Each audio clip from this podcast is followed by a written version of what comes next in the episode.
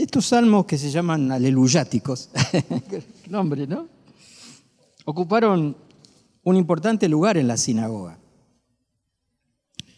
La sinagoga, como los fariseos, los esenios, son como una creación del periodo intertestamentario, es decir, viste cuando termina el Antiguo Testamento y empieza el Nuevo, bueno, ahí hay un periodo histórico de unos cuantos años, y la creación de la sinagoga tiene que ver con la dispersión y solucionar algo que era irremediable cuando los israelitas fueron eh, deportados y esparcidos, la, centralidad del templo perdió esa, esa concurrencia como, como, que todos venimos acá, ¿viste? Como las redes nuestras y, este auditorio, ¿no? Este, entonces, eh, la sinagoga cobró un, lugar muy especial. Ahí se, celebraba culto, se enseñaba, se educaba. Y es muy interesante que posiblemente Jesús haya cantado el aleluya en, la sinagoga, pero especialmente se piensa que fue entonado por el Señor y los apóstoles.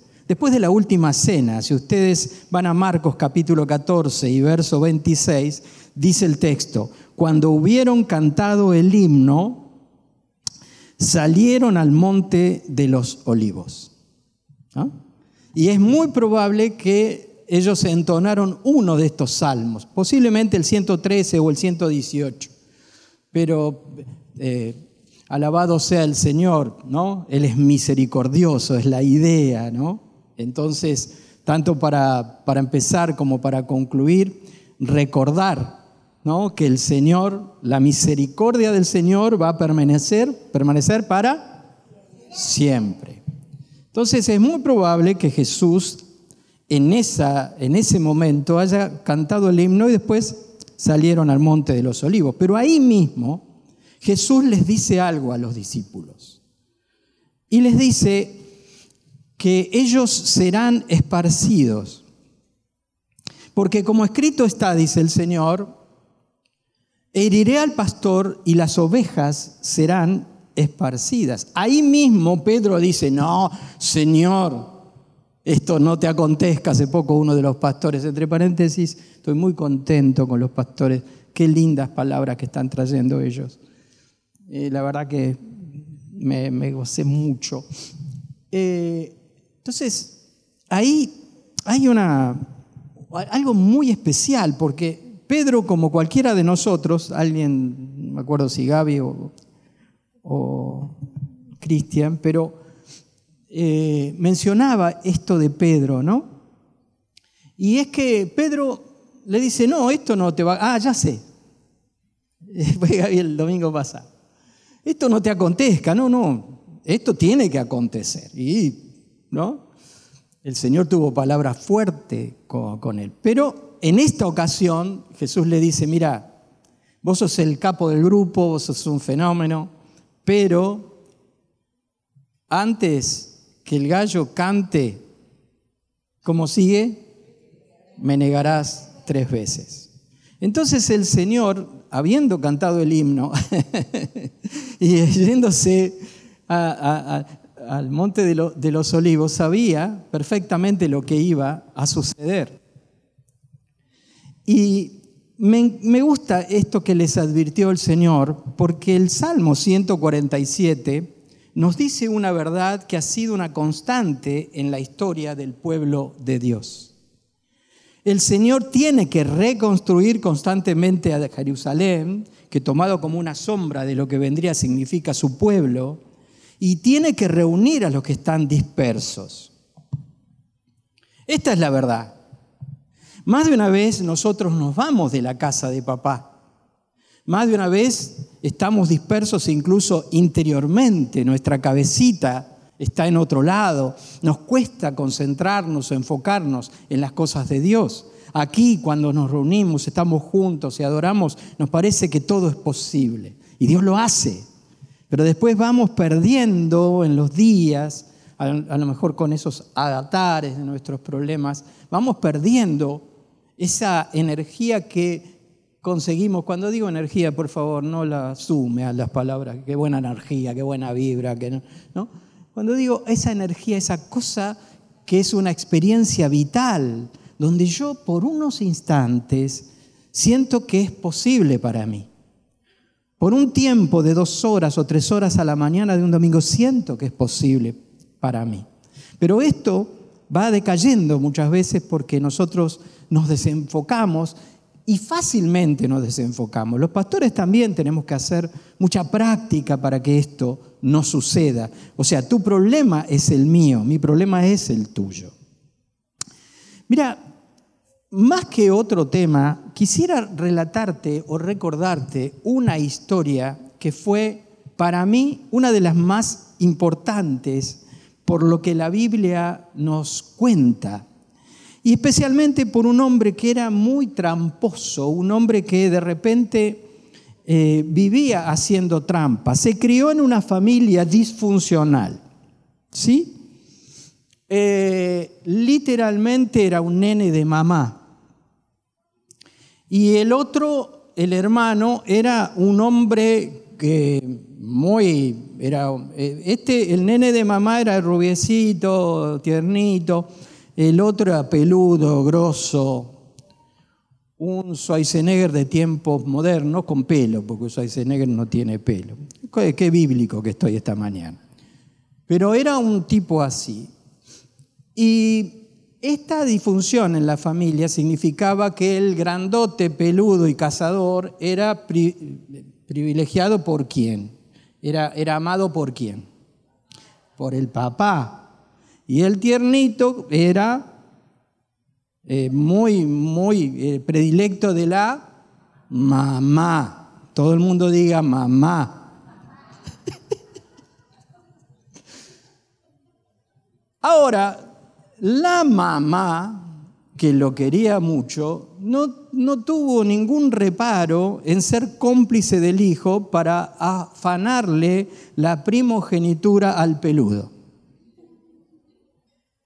O sea, era una mamá que de valores, diríamos hoy, mira, lo importante es que lo logres, no importa que lo afanes, lo, importante es que lo logres, ¿sí? Entonces, hicieron todo un, una tramoya. Tramoya es un término que no sé si es actual. Chicos, ¿qué es para ustedes tramoya? ¿Se, ¿Se usa hoy por hoy? Ustedes, muchachos, me tienen que hacer seña, corregir. ¿Sí? ¿Se usa la tramoya? Gracias. No me siento tan prehistórico. Ustedes me tienen que poner al día. Ayornar, exacto. No sé cuál fue el chiste, pero bueno. La cuestión es esta. Que la madre y el hijo se pusieron de acuerdo para afanarle la herencia al mayor. Nunca sucede algo así. Nunca sucede que en una familia alguien se muere y todos se pelean por la herencia. Acá nunca sucede. Jamás. Pero el corazón del hombre es ayer, hoy, por los siglos, me parece, salvo que Dios lo cambie. ¿Ok? Salvo que Dios nos cambie a nosotros. Entonces, eh, la mamá fue cómplice, eh, Jacob se llamaba este personaje, fue tramposo y le afanaron la herencia al hermano. Hasta que el peludo vino, después de hacer pesas en el campo, se enteró, nadie lo, nadie lo levante. Ok. Se enteró y le dijo, cuanto te agarre te mato. Y entonces, ¿qué hizo la madre? ¿Qué hizo la madre? Mirá qué bien. ¿A dónde? Lo mandaron para allá como Messi, anda para allá. Epa, bueno, sí, la madre dijo, mira, está que arde el avispero, por, por lo menos hasta que se calme tu hermano, creo que tenés que ir a casa de tu tío. ¿Cómo mamá me voy a la casa de mi tío? Sí, sí, sí, tu tío te va a recibir, este, pero mamá, eh, nene, andate lo más pronto posible. Anda para allá lo más pronto posible. Así que Jacob salió es una historia que me llega de una manera especial porque es parte de la historia familiar de los primeros, ¿cómo te puedo decir? Con Abraham comenzó la historia, ¿sí? Abraham existió alrededor del 1900 antes de Cristo para que, para que tengas una, un panorama eh, cronológico, aproximadamente, según una de las cronologías. 1900 antes de Cristo. Así que viene Abraham, ¿a quién sigue? Isaac, y después viene Jacob y Esaú, ¿sí? Y después, bueno, los hijos de Jacob. Estos es la, los comienzos de esa historia bíblica que comprende también muchos años. Pero es muy significativo, hoy uno lo puede pensar desde aquí, desde todo lo que uno conoce, pero el, Jacob se tuvo que ir solo y lo más tremendo que le puede pasar es que se fue sin compañía y posiblemente interiormente en esa soledad de Dios. Porque cuando estamos solos, pero sabemos que el otro está,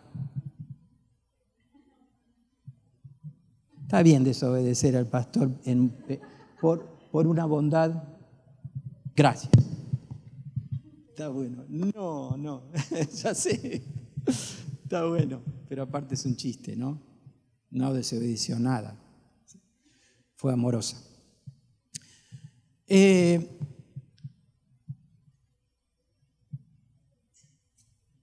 la realidad de Jacob es que se fue sin Dios y sin amigos, sin compañía, sin hermano, sin mamá, ¿no? La verdad es que se parece Jacob mucho a nosotros, o nosotros más bien nos parecemos a él. Haber perdido esa sensibilidad espiritual, porque de eso se trataba, vender tu alma al diablo, como decimos actualmente y, universalmente, haber perdido esa sensibilidad que nosotros perdemos con mucha facilidad sin darnos cuenta. Por eso la incomodidad de un Jacob, por eso la incomodidad de aquel que ha perdido esa sensibilidad.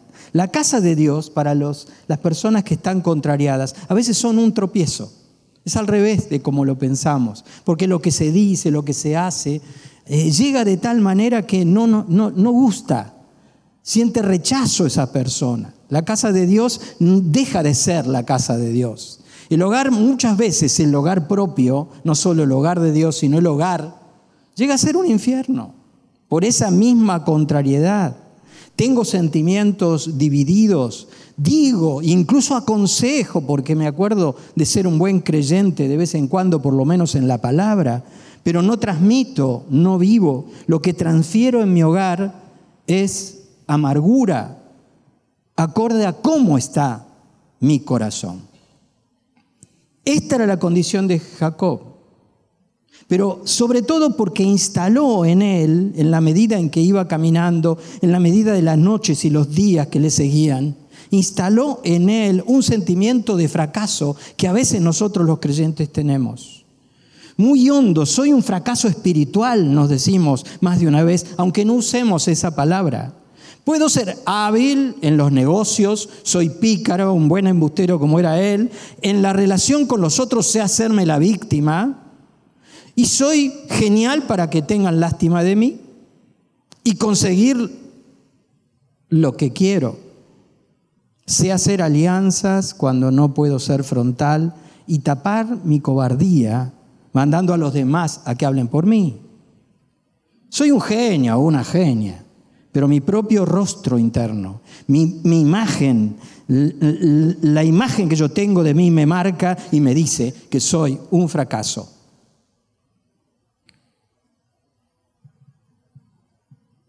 Tal vez no sea tu condición, pero si revisás, lo más tremendo que nos puede pasar es considerar que Dios no te puede amar, que no me puede amar, y esto es por todos los sentimientos destructivos que siento hacia mi persona. Adentro mío a veces habita un Jacob que después también proyecto hacia los demás. En todos nosotros siempre habita algún personaje bíblico. Él no quería irse, Se fue porque estaba obligado, porque se descubrió su problema y su pecado. La marcha era penosa y su corazón estaba triste. ¿Quién sabe en ese momento ya lleno de arrepentimiento y aflicción? A lo mejor es un reality demasiado trágico para vos. Ya contaba con muchos años Jacob, pero todavía no había aprendido nada. Pero Dios estaba ahí dispuesto a enseñarle. Se sentía falso, se sentía ingrato, sentía que no era un hijo de Dios y ahí estaba la causa por la cual era tan difícil este viaje, como el viaje de nuestra vida cuando nos alejamos de la presencia del Señor, cuando hacemos la nuestra. Por eso nos ha edificado las predicaciones del reino, ¿no? Porque nos confronta, porque, porque así es el reino de Dios, confrontativo.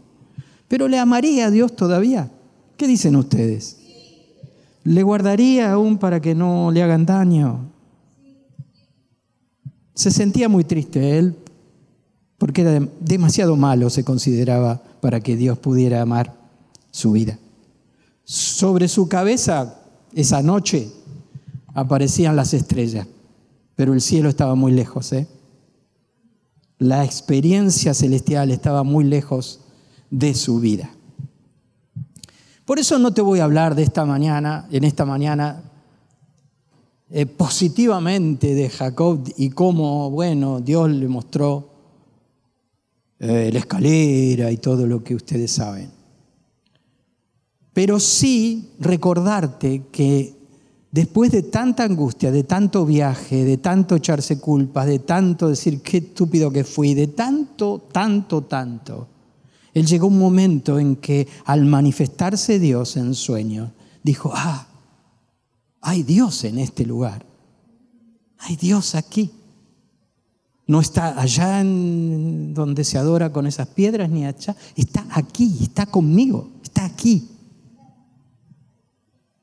Y esta es la experiencia de cualquiera de nosotros cuando ha perdido el rumbo, pero Dios, que siempre está, se hace presente de una manera tan especial. Dios sabía que era largo el camino, que Jacob era ingrato, que Jacob era tramposo, que venía de una familia disfuncional. Hoy diríamos ellos, ¿qué sabrían ellos qué es este término? Ni nosotros sabemos a veces, porque hay una familia que anda medio, medio mal. ¿Sí? aparte familia en aquel tiempo no tiene nada que ver con familia de este tiempo. ¿no? Una familia patriarcal era totalmente distinta de la familia que hoy podemos vivir nosotros. Ahora, Dios estuvo presente como va a estar presente en tu vida hasta el fin.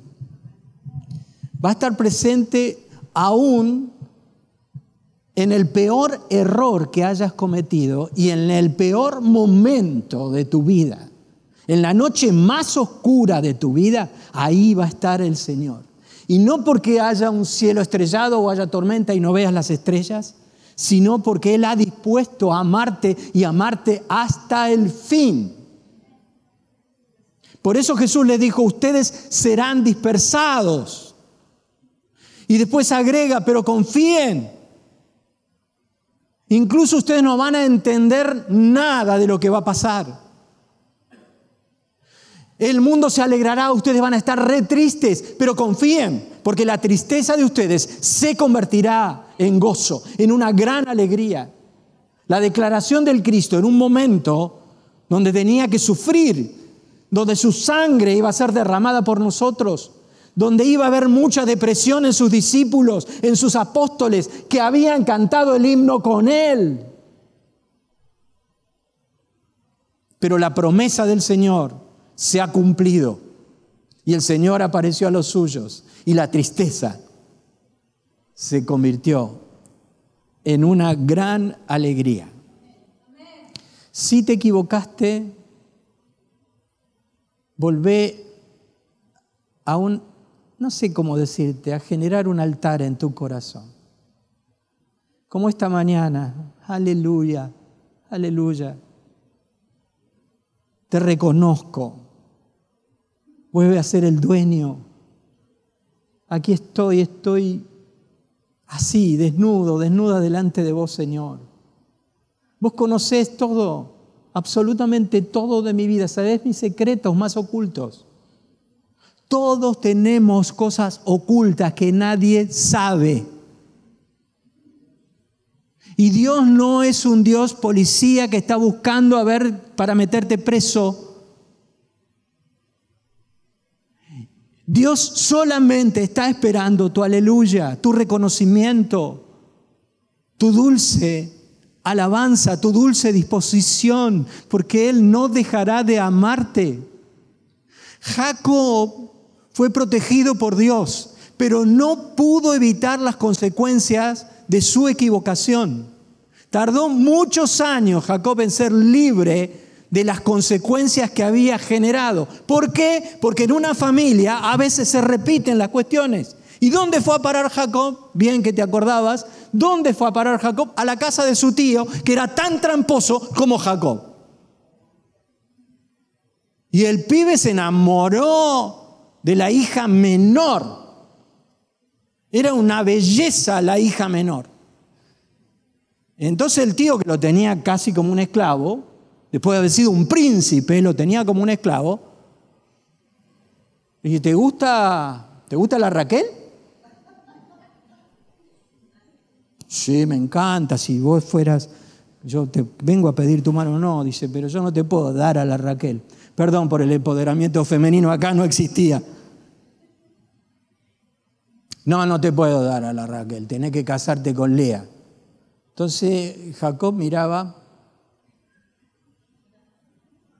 Lea no, no era, a ver, a lo mejor era linda piba Lea. ¿Por qué nos vamos a agarrar esas cosas feas que hacemos los hombres? Era linda piba, pero a Jacob no le gustaba. Entonces me dice, le dice el tío, que era un re tramposo, le dice, bueno, si laburás siete años para mí, primero te casás con Lea, laburás siete años y después te casás con Raquel. ¡Wow! ¿Viste? Después de siete años. Y así fue. Jacob estaba tan enamorado de Raquel que se bancó todos esos años Y el tío no lo soltaba porque era tramposo, hasta que Dios cumplió su promesa de que en el tiempo oportuno, así como había promesa para Abraham y para Isaac, también había promesa para él. Y comenzaron a suceder cosas que las que van a pasar en tu vida porque buscaste a Dios primero. Porque no pudiste evitar las consecuencias, pero buscaste a Dios primero y Dios va a cambiar la historia. Porque cuando Labán, que era el tío, pactaba con Jacob, decía, bueno, ahora trabajaste mucho para mí, todos los corderitos que nazcan manchados son tuyos y los blancos son míos, porque el año pasado habían nacido todos blancos. Entonces el tío dijo, a este lo sigo reteniendo. ¿Qué pasaba ese año? Nacían todos los corderitos manchados. Entonces el tío, Piola, como siempre, dice, bueno, el año que viene todos los corderos eh, manchados son para mí y los corderos blancos son para vos. ¿Qué pasaba ese otro año? Eran todos blancos. Y así dice la palabra que Jacob se enriqueció de una manera y el tío casi lo rajaba porque dice, anda, tomátela de acá que me estoy quedando pobre, vos te estás enriqueciendo muchísimo. Perdí tiempo o gané tiempo con esta historia que a la vez nos queda lejanas si nos vamos del corazón de un hombre que fue tramposo, que pecó conscientemente, que luchó para que Dios lo acepte, que hasta quedó con un defecto físico por eso. Historia, no importa pero que su corazón fue cambiado. Él lo comprendió cuando ya era muy grande, pero lo comprendió. Y probó la promesa cumplida y el poder de Dios ya de grande, pero lo comprobó. No sé cuándo va a llegar Dios de esa manera a tu vida.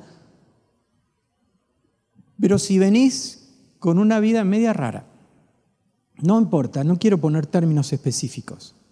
Si sentís que tu vida está, no está bien, si sentís que te equivocaste y, vivís las noches tan oscuras como vivió Jacob, este es el tiempo para volver al altar de Dios, para volver a la presencia de Dios, para decir aleluya, te alabaré por siempre, porque para siempre es tu misericordia sobre mi vida.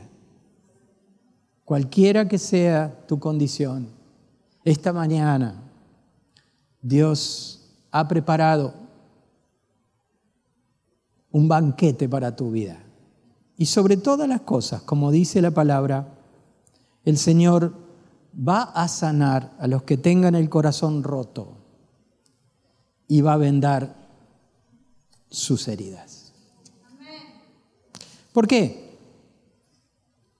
Cuando el Señor entró en la sinagoga por primera vez, tomó el libro del profeta Isaías que dijo, el Espíritu del Señor está sobre mí, por cuanto me ha ungido para dar nuevas a los pobres me ha enviado a sanar a los quebrantados de corazón, a pregonar libertad a los cautivos, a dar vista a los ciegos, a poner en libertad a los oprimidos, a predicar el año agradable del Señor.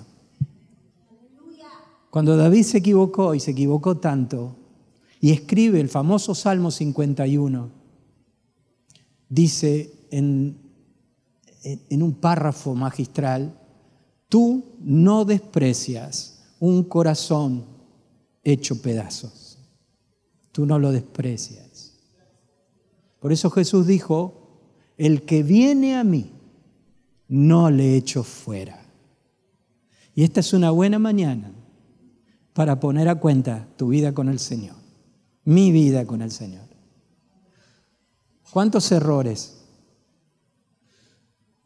¿Cuánto fracaso puede haber? A veces un fracaso espiritual profundo, pero cuánta oportunidad para volver, cuánta oportunidad para gozar y gozar de la presencia del Señor. Que el Señor esta mañana te haya hablado dulcemente. Él, trajimos a la cátedra un cretino, pero ese cretino muchas veces toma cuerpo en nosotros. O esa, no sé, suena feo, cretina. Suena feo. Pero no tiene bandera, ni la equivocación, ni el principio más importante, el hecho de quién soy yo delante de Dios. ¿Quién sos vos delante de Dios?